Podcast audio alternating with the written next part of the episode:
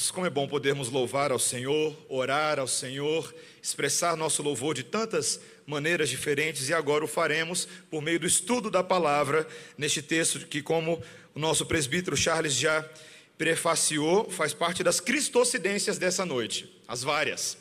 Nós vamos estudar a palavra de Deus a partir de Lucas, capítulo 22, versículos 1 a 38. Quando eu estava montando esta série, no ano passado, eu não programei para que esse texto caísse no dia de Páscoa. Não programei. E ele caiu no dia de Páscoa. Texto de hoje, nosso título será A Última Páscoa. Que o Senhor nos dê graça neste momento, irmãos, para aprendermos todos os detalhes da lei de Deus nestes 38 versículos que passaremos a estudar neste momento. Estava próxima a festa dos pães asmos, chamada Páscoa. Preocupavam-se os principais sacerdotes e os escribas em como tirar a vida a Jesus, porque temiam o povo. Ora, Satanás entrou em Judas, chamado Iscariotes, que era um dos doze. Este foi entender-se com os principais sacerdotes e os capitães sobre como lhes entregaria a Jesus. Então eles se alegraram e combinaram em lhe dar dinheiro. Judas concordou e buscava uma boa ocasião de lhe entregar sem tumulto. Chegou o dia da festa dos pães asmos, em que importava comemorar a Páscoa. Jesus, pois, enviou Pedro e João, dizendo: Ide preparar-nos a Páscoa, para que a comamos. Eles lhe perguntaram: Onde queres que a preparemos? Então lhes explicou Jesus: Ao entrardes na cidade, encontrareis um homem com um cântaro de água. Seguiu até a casa em que ele entrar, e dizei ao dono da casa: O mestre manda perguntar-te: Onde é o aposento no qual hei de comer a Páscoa com os meus discípulos? Ele vos mostrará um espaçoso cenáculo mobiliado. Ali fazei os preparativos. E indo, tudo encontraram como Jesus lhes dissera e prepararam a Páscoa. Chegada a hora, pôs-se Jesus à mesa e com ele os apóstolos. E disse-lhes: Tenho desejado ansiosamente comer convosco esta Páscoa, antes do meu sofrimento. Pois vos digo que nunca mais a comerei até que ela se cumpra no reino de Deus. E tomando um cálice, havendo dado graças, disse: Recebei e reparti entre vós. Pois vos digo que de agora em diante não mais beberei do fruto da videira, até que venha o reino de Deus. E tomando um pão, tendo dado graças, o partiu e lhes deu, dizendo: Isto é o meu corpo oferecido por vós. Fazei isso em memória de mim. Semelhantemente, depois de cear, tomou o cálice, dizendo: Este é o cálice da nova aliança no meu sangue, derramado em favor de vós. Todavia, a mão do traidor está comigo à mesa. Porque o filho do homem, na verdade, vai segundo o que está determinado, mas ai daquele por intermédio de quem ele está sendo traído. Então começaram a indagar entre si quem seria dentre eles o que estava para fazer isso. Suscitaram também entre si uma discussão sobre qual deles parecia ser o maior. Mas Jesus lhes disse: Os reis dos povos dominam sobre eles, e os que exercem autoridade são chamados benfeitores, mas vós não sois assim. Pelo contrário, o maior entre vós seja como o menor, e aquele que dirige seja como o que serve. Pois qual é o maior? Quem está à mesa ou quem serve? Porventura não é quem está à mesa? Pois no meio de vós eu sou como quem serve. Vós sois os que tendes permanecido comigo nas minhas tentações. Assim como meu Pai me confiou um reino, eu vou-lo confio, para que comais e bebais a minha mesa no meu reino, e vos assentareis em tronos para julgar as doze tribos de Israel. Simão, Simão, eis que Satanás vos reclamou para vos peneirar como trigo. Eu, porém, roguei por ti para que a tua fé não desfaleça. Tu, pois, quando te converteres, fortalece os teus irmãos. Ele, porém, respondeu: Senhor, estou pronto a ir contigo, tanto para a prisão como para a morte. Mas Jesus lhe disse: Afirmo-te, Pedro, que hoje três vezes negarás que me conheces, antes que o galo cante. A seguir, Jesus lhe perguntou: Quando vos mandei sem bolsa, sem alforge e sem sandálias, faltou-vos porventura alguma coisa? Nada, disseram eles. Então lhes disse: Agora, porém, quem tem bolsa, tome-a, como também o alforge. E o que não tem espada, venda a sua capa e compre uma. Pois vos digo que importa que se cumpra em mim o que está escrito: Ele foi contado com os malfeitores. Porque o que a mim se refere está sendo cumprido. Então lhe disseram: Senhor, eis aqui duas espadas. Respondeu-lhes: Basta. Essa é a palavra do Senhor. Vamos orar mais uma vez, irmãos. Senhor Deus, carecemos do teu espírito nessa hora. Carecemos de iluminação, de entendimento, de habilidade para compreender a tua palavra e aplicá-la aos nossos próprios corações. Carecemos também do teu espírito para nos ensinar o verdadeiro evangelho de Cristo nessa narrativa tão interessante. É o que te pedimos em nome de Jesus. Amém. Meus irmãos, eu não sou muito bom com despedidas. Uma coisa é você pedir para mim, como pastor, orar por alguém que está indo para os Estados Unidos na frente da igreja. Isso é uma coisa. Agora, ter que fazer o ato pessoal de despedida é sempre um pouco complicado. E pessoas passam por despedidas nesse mundo, seja porque você está mudando para um novo emprego, seja porque você está mudando de cidade ou de país. Geralmente a gente tem uma dificuldade com esse negócio. A gente não sabe exatamente o que dizer para quem está indo embora.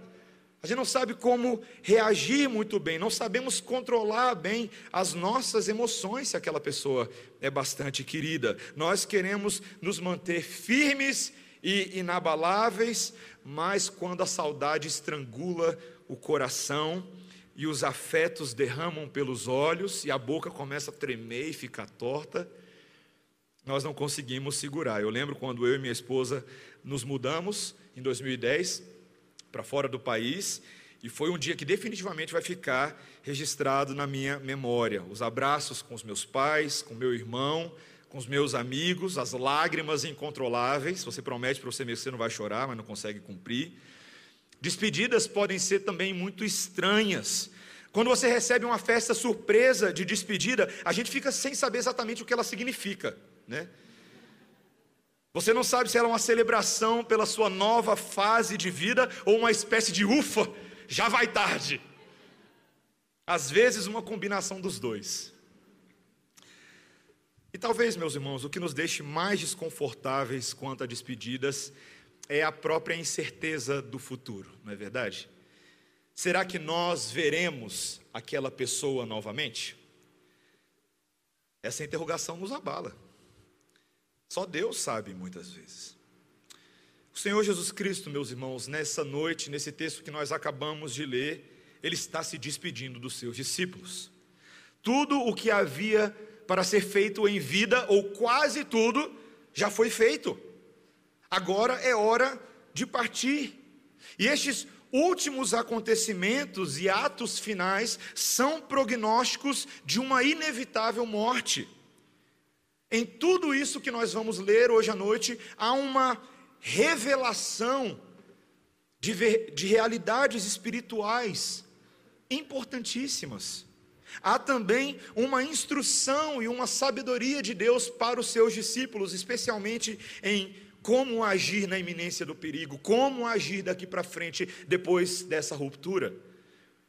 Mas também há uma misteriosa esperança que surge na hora de maior incerteza.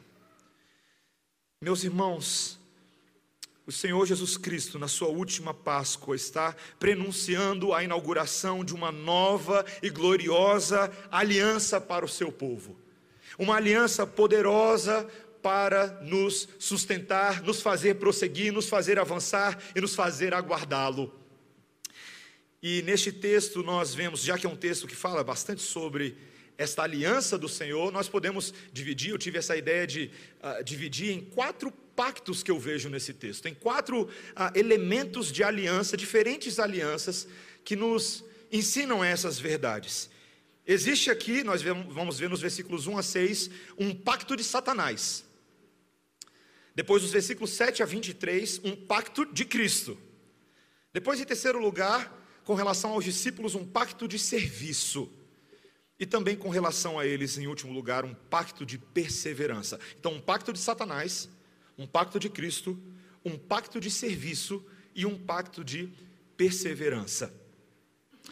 Na semana passada, eu e você vimos que o Senhor Jesus Cristo deu uma profecia aos seus discípulos com relação à destruição de Jerusalém no ano de 70. Eram profecias que tratavam tanto dos eventos daqueles dias, daqueles anos vindouros, mas também eventos mais futuros, sobre a segunda vinda do Messias e sobre a necessidade de que os discípulos vigiassem e mantivessem uma vida de santidade neste intervalo, para que os acontecimentos futuros não viessem sobre eles de surpresa, como uma armadilha. Mas, meus irmãos, é chegada a hora. As horas, a hora das trevas, estava entre eles o princípio das dores, começa a se manifestar.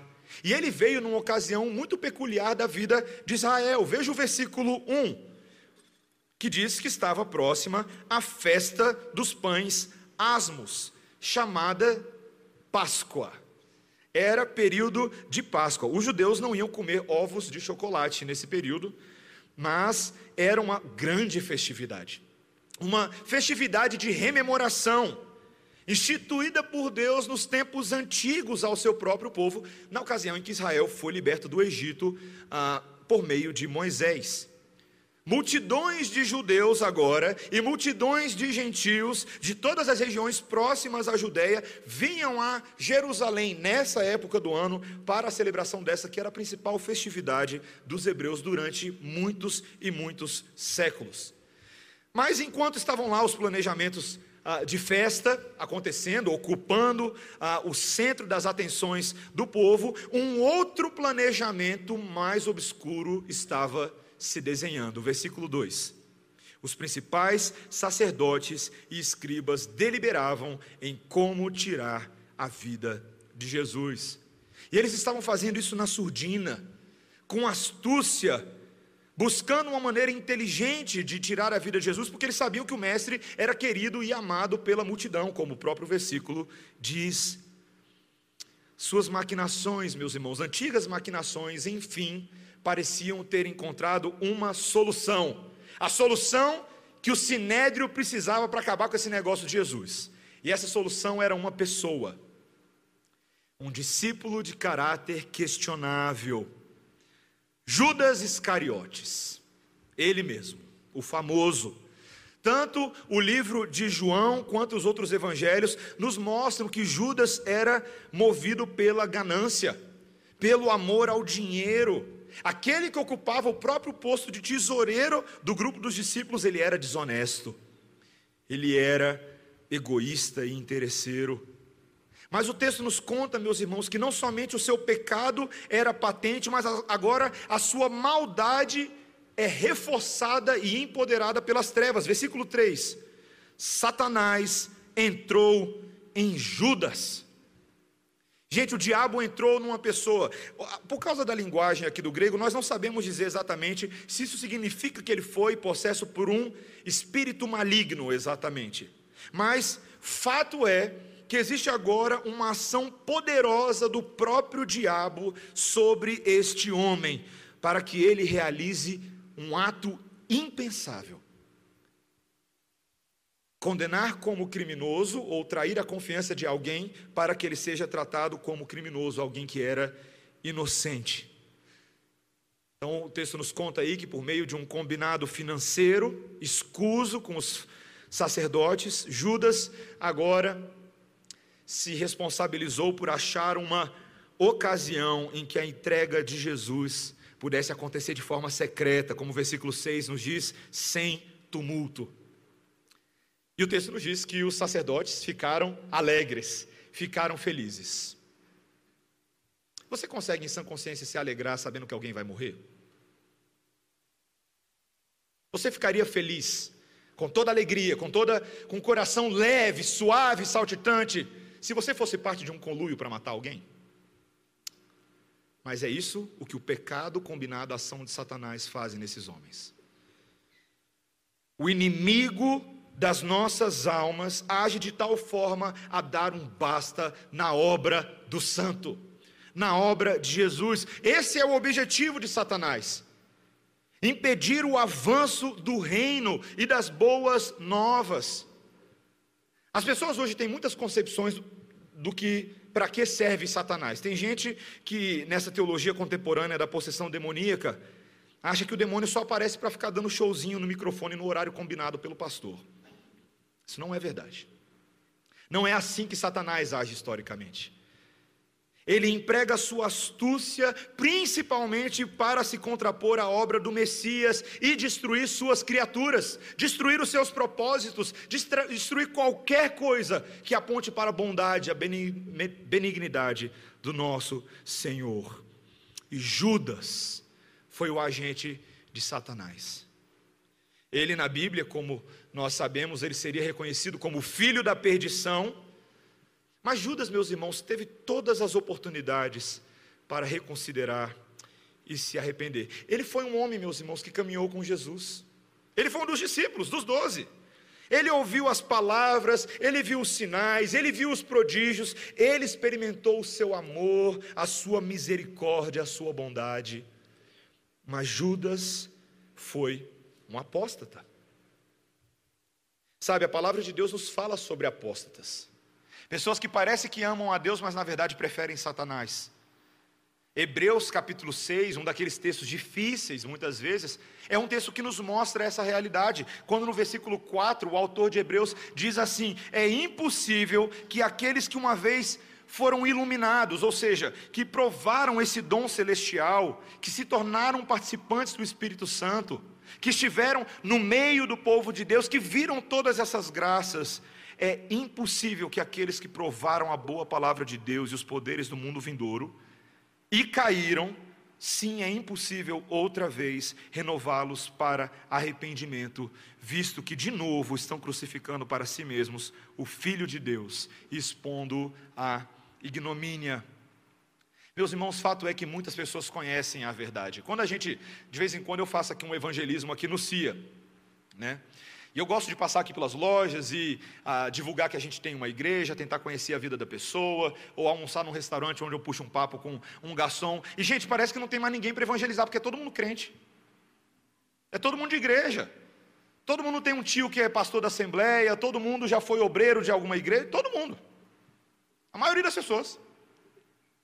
Mas quando eu começo a fazer as perguntas que dizem respeito àquilo que ela crê, a percepção que ela tem de Deus, aí é outra história. Ah, não, eu saí da igreja.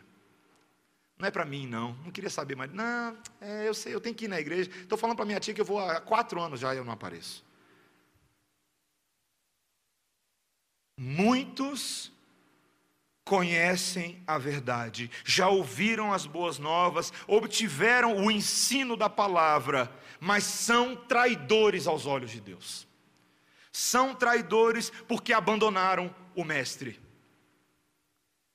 São traidores porque muitas vezes não apenas são omissos, mas passam a jogar contra, jogam para o outro lado, trazem mau testemunho, difamam a fé verdadeira em Cristo Jesus. Um comentarista, pastor, ah, chamado Matthew Henry, historicamente um dos grandes comentaristas bíblicos, ele afirma sobre esse texto, na sua avaliação pastoral, algo interessante. Ele diz: é difícil dizer o que causa mais dano ao reino de Cristo, se é a ação dos seus inimigos declarados ou a traição dos seus pretensos amigos.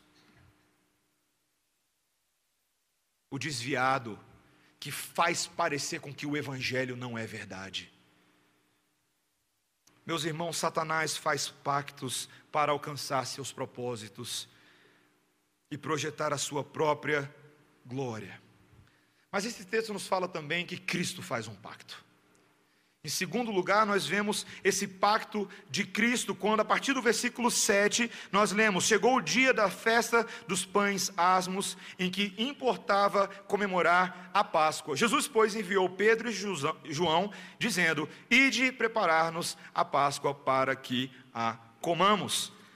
Os discípulos, sendo judeus, o Senhor Jesus Cristo sendo judeu, iriam comemorar eventualmente a Páscoa como todos, mas essa não seria qualquer Páscoa para eles, e o Senhor Jesus Cristo manda fazer preparativos especiais. Ele fala com Pedro e João, fala: "Olha, vocês vão na cidade, vocês vão encontrar uma pessoa com um jarro na mão, E vocês vão perguntar para ele sobre uma determinada casa, e vocês vão chegar na casa e vão perguntar ao mestre, quer saber onde é que é para a gente fazer a Páscoa. O Senhor Jesus Cristo tinha arranjado tudo. Estava tudo bonitinho e encaminhado. E quando eles foram lá, exatamente tudo estava conforme o pré-arranjado.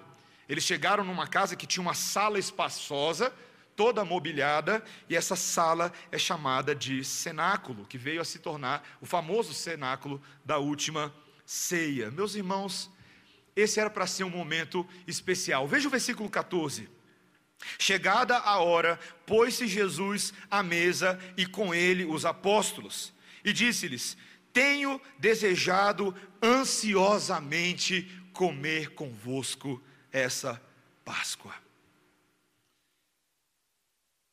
Jesus já estava com saudade, ele sabia da importância desse momento, ele tinha verdadeiros afetos pelos seus apóstolos, eles estavam ali naquele momento, não cercado das multidões, não envolvidos com um monte de gente, mas apenas os doze, num momento privativo entre amigos, numa sala. A última ceia antes do sofrimento. E talvez eu fico pensando, os discípulos, considerando aquela solenidade toda, por que, que ele está agindo dessa forma? Por que, que ele está agindo exatamente assim. Por que essa solenidade toda? Por que esse formalismo? E o Senhor Jesus Cristo passa a explicar para eles no versículo 16: Pois vos digo que nunca mais comerei essa Páscoa, eu a comerei até que ela se cumpra no reino de Deus. E tomando um cálice, havendo dado graças, disse: Recebei e reparti entre vós. Pois vos digo que de agora em diante não mais beberei do fruto da videira, até que venha o reino de Deus. Curiosamente, esse texto de Lucas vai nos mostrar que existem dois cálices em dois momentos diferentes. Esse cálice ainda não é o cálice da instituição da ceia, ele é um cálice da comunhão. É um cálice em que o Senhor Jesus Cristo gasta um tempo com esses discípulos, dizendo da importância desta última ceia. É uma comunhão escatológica que eles têm. Nós não mais participaremos juntos desse momento. Eu não mais beberei do fruto da videira até que venha o reino de Deus e o cumprimento de uma outra ceia, de uma ceia superior, de uma ceia escatológica, aquilo que João, na ilha de Pátimos, quando estava exilado e foi alcançado por visão do próprio Deus e do anjo. Em Apocalipse capítulo 19, ele registra que agora ele visualiza as bodas do cordeiro, uma ceia tomada com os discípulos e com todos os eleitos de todas as tribos, de todas as línguas e de todas as nações, uma outra ceia. E assim, meus irmãos, o Senhor Jesus Cristo nos fornece nos versículos 19 e 20 a famosa instituição, as palavras de instituição da ceia do Senhor Versículo 19: Tomando um pão, tendo dado graças, o partiu e lhes deu, dizendo: Isto é o meu corpo oferecido por vós, fazei isto em memória de mim. Semelhantemente, depois de cear, tomou o cálice, dizendo: Este é o cálice da nova aliança no meu sangue, derramado em favor de vós.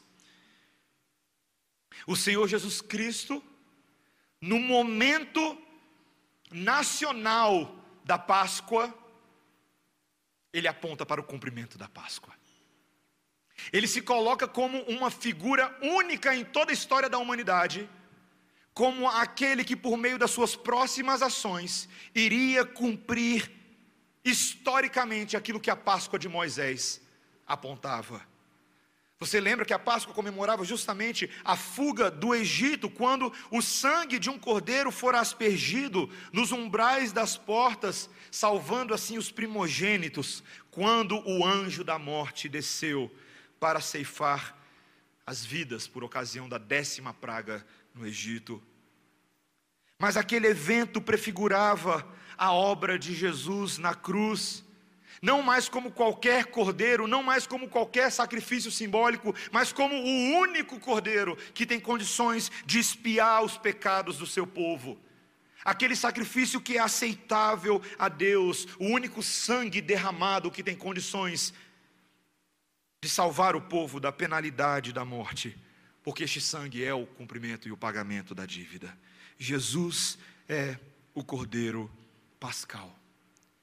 O significado deste momento, meus irmãos, é de que este sangue pode nos lavar, ele pode nos restituir ao relacionamento com Deus. Nós podemos ser verdadeiramente santos e justos pela morte do santo e do justo Jesus. Um novo pacto estava sendo estabelecido aqui, quando ele diz no versículo 20 que esse é o cálice da nova aliança. Existe um pacto das trevas Existe uma forma das trevas de operarem, mas eu, o Senhor Jesus Cristo, lhes forneço um novo pacto, uma nova aliança, uma nova caminhada, algo completamente novo da parte de Deus, algo que vocês jamais experimentaram, mas que os profetas de antigamente ansiavam. Quando Jeremias, profeta ao povo de Deus por ocasião do exílio babilônico, profetiza lá em Jeremias 31 sobre a nova aliança, aqueles dias em que Deus estaria de tal forma instalado no coração do seu povo, que eles jamais se afastariam dele novamente. O que eu e você temos em Jesus hoje é muito superior ao que os antigos tinham. É importante que eu diga isso. É importante, meus irmãos, porque me choca, a mim que cresci na igreja, a quantidade de pessoas que eu vejo hoje que, no passado tendo se identificadas como cristãs, têm abandonado a fé cristã para um tipo de judaísmo restaurado. Você já viu essas pessoas? Está acontecendo. Pessoas que ficam fascinadas com os ritos, com as cerimônias. Conheço alguns amigos que abraçaram uma espécie de judaísmo messiânico e ficam fascinados com isso. Quanto engano, meus irmãos voltar para a velha aliança, nós que conhecemos a nova aliança. A ceia do Senhor, da qual nós participaremos hoje, nos lembra que tudo se fez novo.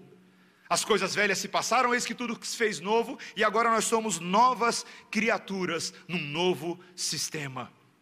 Cristo reconfigurou esse sistema. Essa ceia do Senhor, tão importante para nós, tem sido motivo de controvérsia ao longo dos anos. Especialmente na história da igreja, existem três visões principais sobre o que acontece quando nós participamos da ceia do Senhor. Existe uma posição histórica muito popular nos nossos dias, defendida pela Igreja Católica Romana.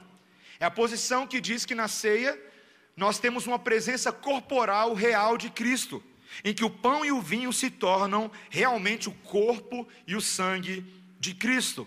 Essa é a visão da Eucaristia humanista. Mas, meus irmãos, essa visão fere aquilo que a própria palavra de Deus diz: que Cristo, após a sua ressurreição, foi assunto aos céus num corpo glorificado e neste momento está à direita do Pai. Ele não está aqui, ele está lá. Mas existe uma outra posição que é a posição memorial, que ficou famosa inclusive na época da reforma, por causa dos escritos de Zwinglio, Urico Zwinglio, em que o pão e o vinho permanecem inalterados, mas são apenas memoriais duradouros do sacrifício de Cristo. Eles têm um valor histórico e um lembrete das ações de Cristo em nosso favor. A tradição metodista sustenta essa posição nos nossos dias. E existe uma terceira posição, aquela que nós professamos aqui na igreja, em que o pão e o vinho permanecem inalterados, mas Cristo está espiritualmente presente pela fé e através da fé por causa da presença do Espírito Santo. Essa foi a posição que Calvino propôs naquele período de discussão no século XVI e tem sido sustentada pela maior parte das igrejas reformadas, especialmente as igrejas presbiterianas. Talvez esse assunto pareça de pouco valor e até um pouco confuso para você, mas ah, eu inventei uma ilustração para tentar facilitar para você, tá bom? Eu inventei. A diferença entre essas visões é mais ou menos assim: suponha que você tem um tio, muito importante para você. Um tio que você é muito grato porque toda a sua vida ele foi um ajudador, alguém que cuidou de você, alguém que te guiou. E ele diz que ele vai partir numa longa viagem, ele vai para a Tailândia. Seu tio vai para a Tailândia, tá bom? Então ele compra uma lembrança maravilhosa para você nunca se esquecer dele. Um porta-retrato com a cara feiosa dele lá.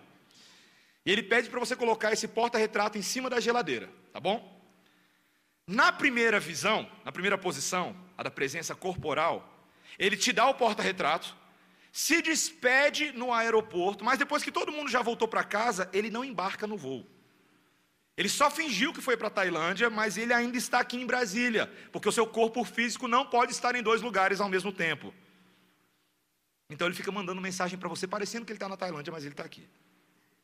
Na segunda posição, o outro extremo, a posição apenas memorial, o teu tio te deu um porta-retrato, ele pega o voo e viaja para bem longe, mas você nunca mais tem notícias dele, seus tempos amistosos não passam de uma agradável lembrança, e você de tempos em tempos pega o porta-retrato dele, fica olhando, chorando o porta-retrato do seu tio, aquela cara feia dele, mas você fala: "Nossa, como era bom quando ele estava aqui, era tão gostoso". Mas na terceira posição, meus irmãos, o seu tio ele não te dá um porta-retrato. Ele te dá um celular. Um celular que tem a foto dele no contato dele. Ele foi para a Tailândia, mas agora você pode ligar para ele pelo Skype, ou pelo WhatsApp, ou pelo Facebook Messenger. Você pode manter um relacionamento e um contato de amizade verdadeira com ele, ansiando pelo dia em que ele vai retornar da viagem. E a marca desse celular é o Espírito Santo de Deus.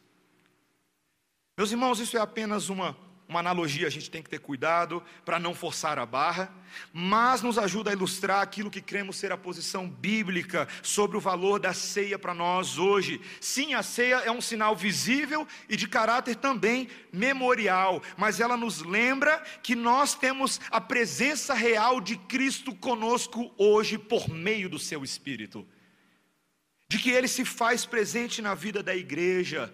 E é porque o Espírito está conosco e é nosso que nós podemos participar dos benefícios da ressurreição aplicada a nós, o perdão dos nossos pecados, a nossa adoção, a nossa justificação, o poder para a nossa santificação. Só são possíveis porque o Espírito de Cristo está conosco. E não somente essas coisas, não é somente os elementos salvíficos em si, mas quando eu e você participamos desta mesa histórica, nós também somos confirmados na certeza do amor de Deus por nós, que sabia que a nossa fé era muito fraca, e nos deu sinais sensíveis, visíveis, que podem ser saboreados, experimentados. Quando o pão encosta na sua língua, quando o sabor agridoce do vinho encosta na sua língua, puxando mais para o amargo. Ele te leva, ele te move a lembrar de realidades que são invisíveis para nós hoje, mas são verdadeiras. O Espírito Santo nos traz paz real quando participamos pela fé da mesa. Ele nos traz fé na mesa e por meio da mesa. Ele nos traz alegria no Espírito Santo, ele nos traz um aumento da graça, ele nos traz a capacidade de perseverarmos até ao fim. Meus irmãos, a ceia do Senhor é o técnico de Deus nas nossas vidas. É aquele que nos estimula a continuar avançando. É aquele que nos dá esperança de que podemos progredir em nossos corações. Em terceiro lugar, meus irmãos, existe aí também não somente um pacto de Cristo, um pacto de Satanás, mas também, um terceiro lugar, um pacto de serviço. Jesus traz um sério alerta agora aos seus discípulos. Veja versículo 21. Todavia, a mão do traidor está comigo à mesa, porque o filho do homem, na verdade, vai segundo o que está determinado, mas ai daquele por intermédio de quem ele está sendo traído. Os discípulos agora, a partir desse ponto, vão ficar preocupados com aquele alerta. Quem será que é o traidor? Será que é você? Será que é você? Quem vai ter a coragem de trair o Senhor Jesus? Era sim uma consideração que o Senhor Jesus Cristo fez para que eles investigassem os seus corações, ainda que alguns deles não viessem a ser o, o traidor, mas para que eles pensassem na seriedade daquele momento. Entretanto, o que os discípulos fazem não é isso. Logo eles se distraem e mudam de foco, mudam de assunto. Versículo 23. Então começaram a indagar entre si ah, quem seria dentre eles o que estava para fazer isso. Suscitaram também entre si uma discussão sobre qual deles seria o maior. Não é somente quem vai trair, não, mas quem que é o melhor entre nós aqui, hein? Quem que é o, quem que é o melhor discípulo aqui? Quem é o mais qualificado? Quem na verdade vai ocupar um lugar especial na ceia vindoura? Quem está bem colado com Jesus ali? Meus irmãos, quando a gente olha essa conversa de trás para frente hoje, a gente vê que essa não era a hora de se preocupar com prestígio celestial. O Senhor Jesus Cristo está falando sobre a sua morte, sobre aquele momento, e esses homens estão envoltos em suas próprias preocupações. Eles não percebem o significado do que Jesus estava tentando lhes dizer sobre a sua morte e sobre a sua ressurreição. Meus irmãos, a especialidade que os crentes têm de tratar das coisas secundárias e não dar atenção para as coisas primárias é um absurdo. É um absurdo. Nós somos tão egoístas, tão autocentrados, que a gente só quer saber do nosso, do nosso umbiguinho. Uma vez eu estava conversando com uma, uma pessoa aqui na igreja que estranhou que alguns cânticos que nós cantávamos na igreja eram cânticos que tinham pronomes mais, quando se referiam a nós, se referiam mais no plural do que no individual.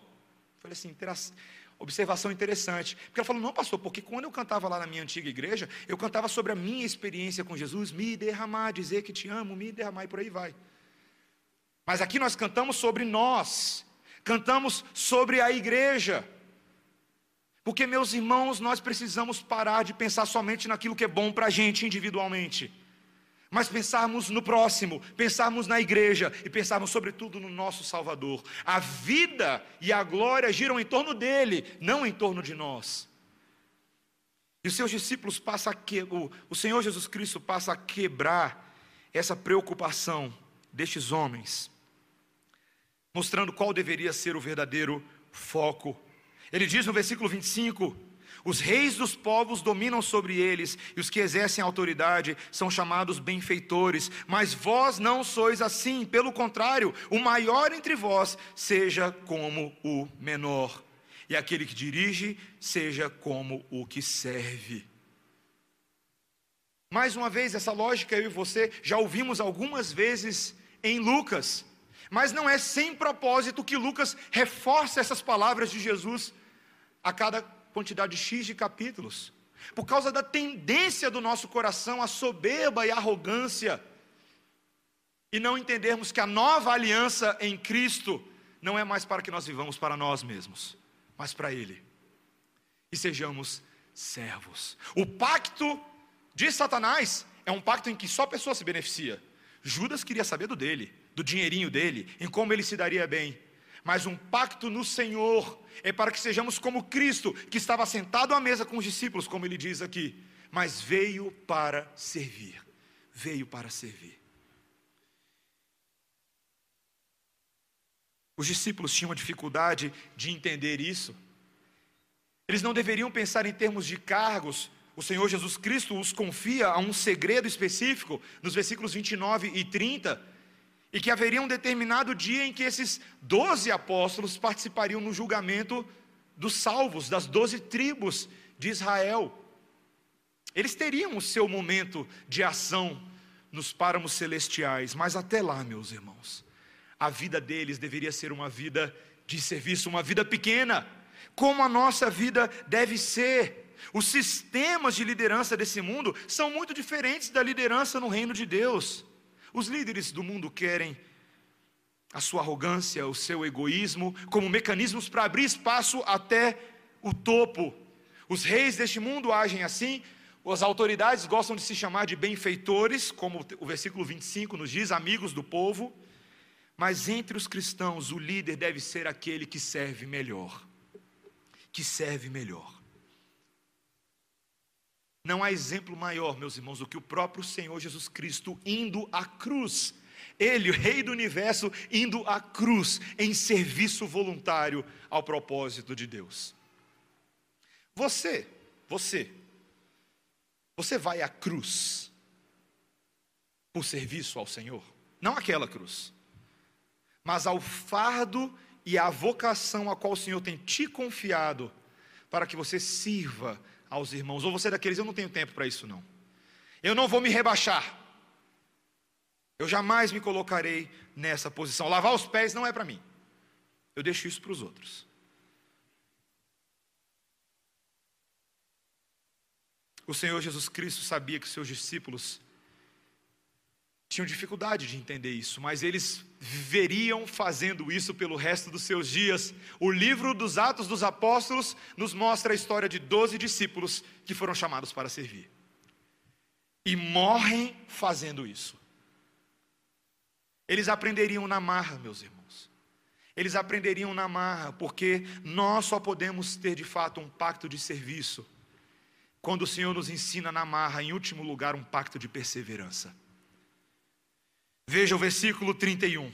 Simão, Simão, eis que Satanás vos reclamou para vos peneirar como trigo.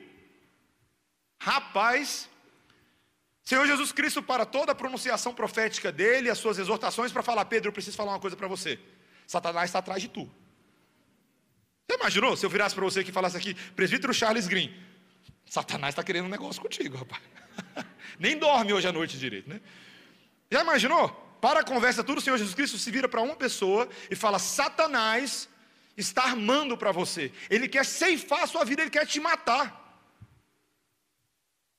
Você sabia que tem muita profetada por aí que faz exatamente isso com as pessoas? Rapaz, recebi uma revelação da parte de Deus que Satanás quer te matar. Não era uma notícia fácil de se ouvir. De alguma maneira, nós não temos informações suficientes. A pessoa de Pedro, como uma figura importante entre os discípulos, como um líder entre eles, deveria ser eliminado, e talvez na cabeça de Satanás aquilo seria suficiente para impedir os respingos da influência de Jesus. Mas o texto nos diz, no versículo 32, veja comigo. Quando Jesus diz: Eu, porém, roguei por ti para que a tua fé não desfaleça. Tu, pois, quando te converteres, fortalece os teus irmãos. O texto nos diz que o Senhor Jesus Cristo, que estava na iminência de morrer, parou para fazer uma oração por Pedro. De que Senhor da terra, da terra e céu, sustentador do universo, se preocupa em rogar em favor da vida de um homem. E ele roga por Pedro, para que à medida que Pedro fosse fortalecido, ele também pudesse fortalecer os outros discípulos. Na verdade, esse texto nos mostra, irmãos, que Satanás não estava atrás só de Pedro. É por isso que os comentaristas, na verdade, usam, apontam no versículo 31 o pronome no plural, que Satanás vos reclamou. Ainda que Pedro fosse o alvo principal desse ataque, todos os discípulos estavam envolvidos. Mas o Senhor Jesus Cristo ora para que Pedro fosse fortalecido na graça do Senhor. Pedro talvez achasse que isso não, era necessário, né? Poderia ficar assustado, mas as suas palavras seguintes mostram que ele não achava assim tão necessário. Ele diz, veja, versículo 33: Porém, respondeu: Senhor, estou pronto a ir contigo, tanto para a prisão como para a morte. Mas Jesus lhe disse: Afirmo-te, Pedro, que hoje três vezes negarás que me conheces antes que o galo cante. Pedro, você se acha tão forte, você se acha tão bom, Pedro, tão capaz, tão corajoso. Mas, Pedro, você também vai me trair. Então, a gente sempre pensa em Judas como traidor, né? Judas é o traidor, Judas. Mas a negação de Jesus, a qual Pedro faria, seria considerado pelo Senhor Jesus Cristo também um ato grave contra o Messias. Pedro não conseguia aceitar isso como nós, meus irmãos. Eu? Eu caí em pecado? Eu jamais. Sou um homem de bem, bem casado, tenho bom emprego, tenho uma boa igreja, meus filhos estão tudo bem criados. Eu lembro uma vez conversando com um determinado pipoqueiro, pipoqueiro mesmo, não é literalmente, pessoa que vende pipoca. Eu lembro conversando com ele, esse era um homem, ele era simples, mas ele se gabava. Ele se gabava que ele fez por onde? Vendendo pipoca 25 anos da minha vida, meus filhos estão tudo bem criados, todo mundo fortinho, robusto, gordinho. Todo mundo fez faculdade, está todo mundo casado. E nós nos achamos assim, nós nos achamos grandes, intocáveis, mas aquele que está de pé, veja para que não caia, porque o próprio apóstolo Pedro seria utilizado por Satanás. Seria utilizado por Satanás. Meus irmãos, às vezes Deus quer nos ensinar sobre o seu pacto de serviço, sobre o seu pacto da graça, por meio da nossa humilhação. Jesus não ia fazer nada para reverter isso. Ele sabia que essas coisas precisavam acontecer. Porque tal evento seria necessário na vida de Pedro lá adiante, para que ele fosse um líder humilde da igreja de Jerusalém, para que ele fosse um apóstolo ciente da sua própria pecaminosidade e não confiasse em si mesmo, mas no poder do Espírito Santo de Deus por causa do Cristo ressurreto. Maldito o homem que confia no homem, principalmente quando somos nós confiando em nós mesmos. O Senhor Jesus Cristo ensinaria a perseverança a esses homens. Ainda que Pedro viesse a ser incapaz, a oração de Jesus seria eficaz. Pedro seria incapaz, mas Jesus é eficaz. Pedro não seria abandonado de tal forma que não houvesse mais esperança para ele. Muito pelo contrário, depois que o Senhor Jesus Cristo ressurge dos mortos, ele vai lá conversar com Pedro, não é verdade? Pedro, tu me amas? Fique imaginando Pedro. Eu tenho que fazer do lado, é uma coisa visual. Pela primeira vez vou fazer isso. Imagina Pedro assim.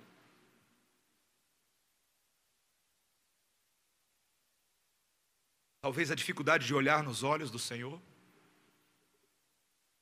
Ele sabia o que ele fez. Pedro, tu me amas? O Senhor sabe que eu te amo. Pedro, tu me amas? O Senhor sabe que eu te amo. Então apacenta as minhas ovelhas, Pedro. Deus não chamou homens perfeitos para servi-lo. Deus chamou homens arrependidos e restaurados para servi-lo. É Ele quem faz essa obra. A história de Pedro nós ainda vamos ler bastante.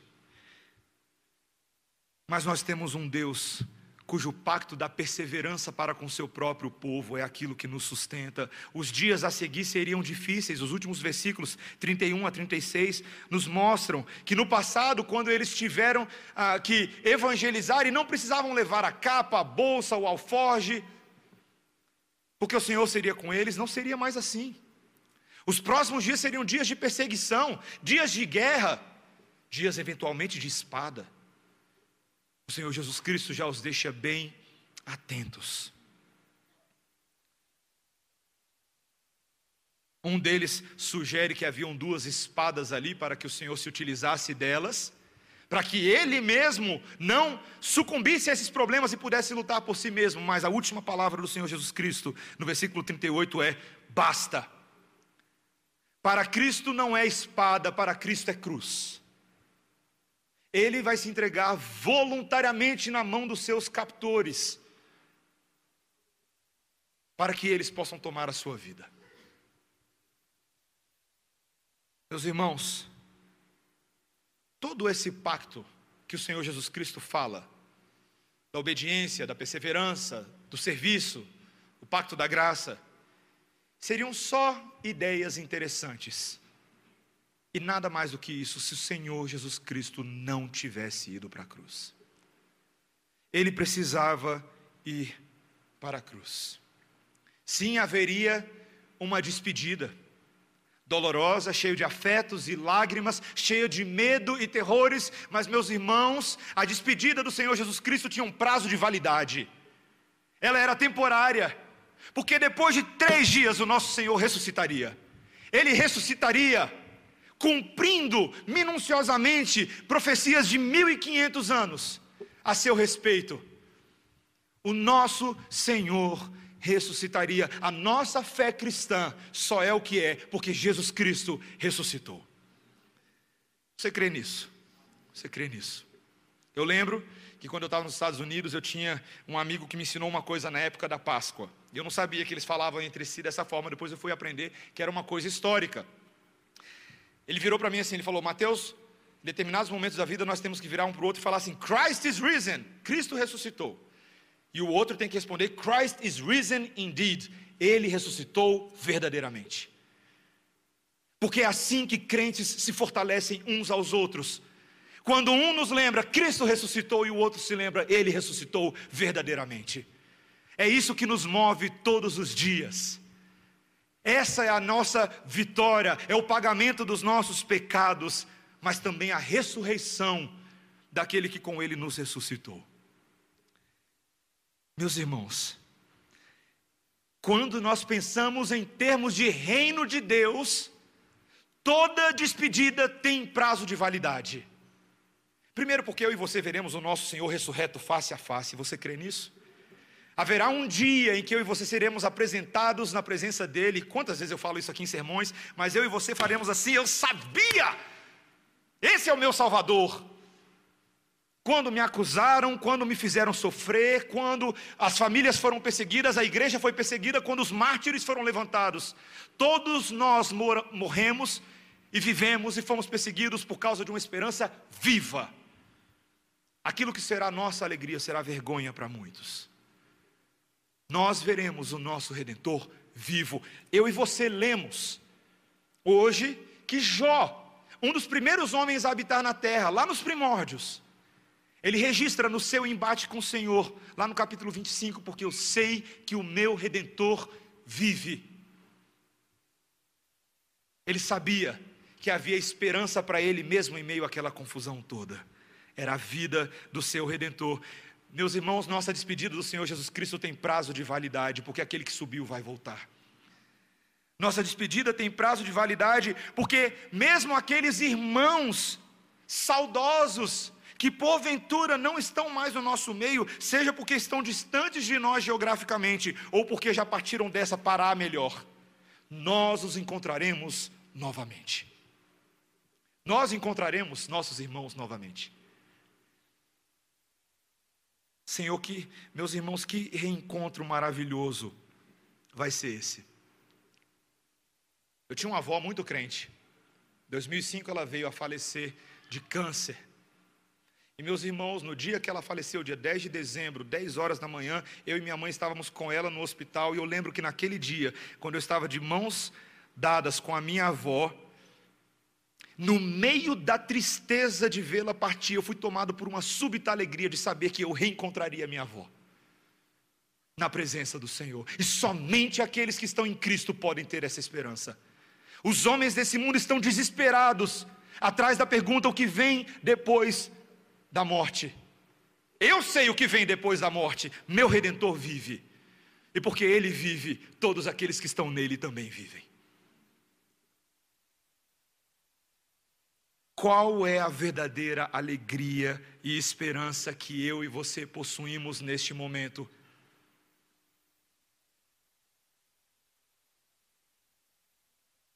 Se você já assistiu Mudança de Hábito 2, talvez você não saiba que filme eu estou falando, mas é aquele que passa toda a sessão da tarde de tempos em tempos. E que a Whoopi Goldberg,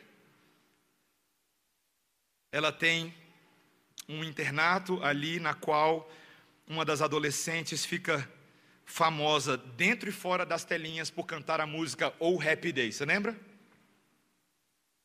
Oh Happy Day. Oh happy day, oh happy day, when Jesus washed, when Jesus washed all my sins away. Que dia feliz, que dia feliz, quando Jesus lavou, quando Jesus lavou quando Jesus lavou os meus pecados. É um dia feliz, meus irmãos, não é só porque eu lembro dele lá na história, é porque este dia me aguarda quando a consumação de todas as minhas esperanças encontrarem no rosto e na glória do Senhor Jesus Cristo a sua grande consumação. Que dia feliz, que dia feliz. Eu que fui perdoado, eu serei resgatado. Eu e você não precisamos de mudança de hábito. Dois, nós precisamos da palavra de Deus. É ela que me lembra, a mim e a você, nessa noite, de que nós precisamos desesperadamente do Cristo morto e ressurreto. Que o Senhor nos ajude, meus irmãos, a termos essa esperança. Que vivamos nela, que creiamos nela, que a Páscoa cumprida no Senhor Jesus Cristo seja nesse momento degustada por nós para que vivamos uma vida de esperança até vê-lo novamente. Amém? Vamos orar, irmãos. Senhor, nós te louvamos nessa noite, porque o culto cristão é o culto da celebração, é o culto que fala da morte, mas é o culto que fala da vida que hoje já gozamos. É o culto ao Deus vivo, não a memória de um homem que habitou na terra. É o culto, Senhor, que tem condições por causa da maneira como Deus vem até nós e da maneira como Ele vem congregar conosco e habitar no nosso meio, é o culto que pode também nos transformar. Senhor, obrigado, porque essas esperanças são esperanças concretas e reais. Senhor, se existe alguém no nosso meio nesta noite, Senhor, que ainda não conhece o dom da vida de Cristo, Senhor, nós te pedimos, Espírito Santo de Deus, alcance este coração, fala profundamente que não sejam as palavras do pastor, do pastor Mateus ou de qualquer outro oficial neste culto, mas tão somente as palavras de vida de Cristo, que sejam pronunciadas em voz audível no coração desta pessoa. Senhor, salva os teus eleitos, alcança-os, ó Pai, promove a obra de transformação, em nome de Jesus. Amém. Amém. Irmãos, vamos ficar de pé, vamos cantar ao nosso Deus.